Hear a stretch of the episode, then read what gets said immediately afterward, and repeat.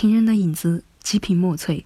墨翠离地球地心最近的翡翠，蕴含能量最大的玉石。这几年，墨翠在国内逐渐被人所认识、所追捧。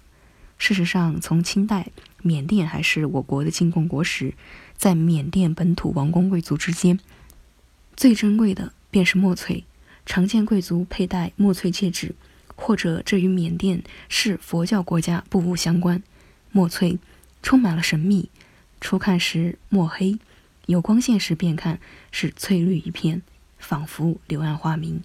评价墨翠的价格也与其他的翡翠一样，种、水、色，而这个色有两种：一是自然光下的黑度，二是打光时的绿度。非常好的翡翠很难透光，也不要说绿了。墨翠是翡翠中的一种，最大的特点是外观上看起来是黑色的，但在透射光下显示出诱人的绿色。除了颜色外，墨翠特性均与其他颜色的翡翠几乎完全一致。墨翠的颜色在反射光下看的初始为黝黑或者是墨绿色，透射光看为翠绿或者暗绿色。在外观颜色上，我们要选择表面颜色漆黑的墨翠，颜色越黑越好，越是可以透出神秘庄重之感，端庄优雅。墨翠的透明度和结构、质地。是否细密，颗粒是否致密，透明度是否好，在表面光泽上，墨翠光泽越强越好，透光的绿色色调纯正为佳。白棉也是影响墨翠品质的一个重要因素，白棉越少，墨翠的品质越好。对墨翠进行价值估价，可以从质地、水头、颜色、瑕疵以及工艺等五方面入手。一、质地。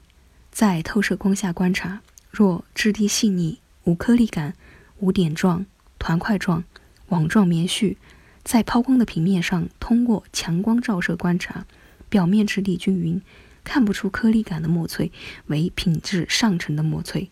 相反，若在透射光下看颗粒明显、有较多的分布不均匀的点状、团块状的棉絮，以及表面反射光下观察结晶颗粒的粗大。质地明显的为质量较差的墨翠。二、水头，水头即为透明度。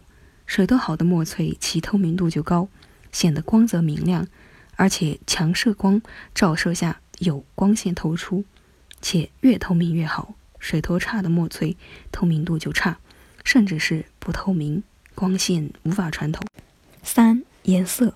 墨翠有一个非常明显的特点，那就是外观上看起来是黑色的，但在透射光下显示出诱人的绿色。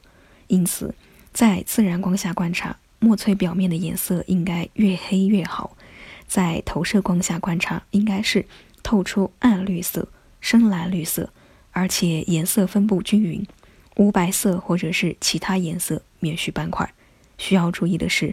如果在自然光线下，墨翠表面颜色不是黑色，而是油青色、深绿色，则不能称为墨翠，而是深色的油青翡翠或者是蓝水翡翠。四、瑕疵。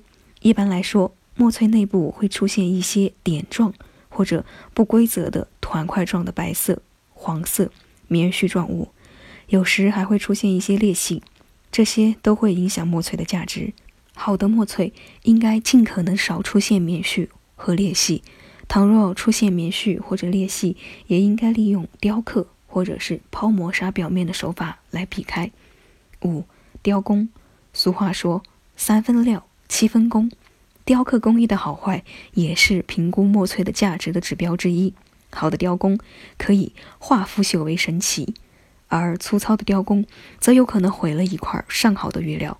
另外，墨翠由于是单一的颜色，经常会利用局部抛光和磨砂的表面处理方法来突出图案的主次特征，增加画面的层次感。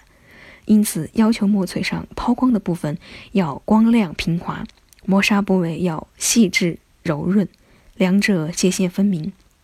墨翠的雕刻图案绝大多数以传统的中国吉祥题材为主。目前在市场上最常见的有“马上封侯”“马上发财”“五鼠运财”“天中辟邪”“中续增福”“英雄励志，连年有余，并蒂同心，喜得连科，三阳开泰，麒麟送子，福在眼前，松鹤延年等等，使得在佩戴墨翠的同时，能感受到玉石带来的良好祝愿。